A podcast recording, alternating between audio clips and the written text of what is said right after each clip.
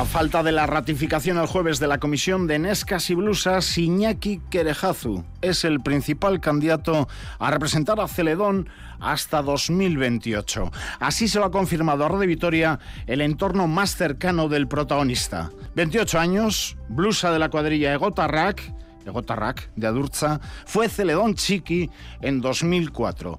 Era el 7 de agosto de aquel año 2004. Escuchen.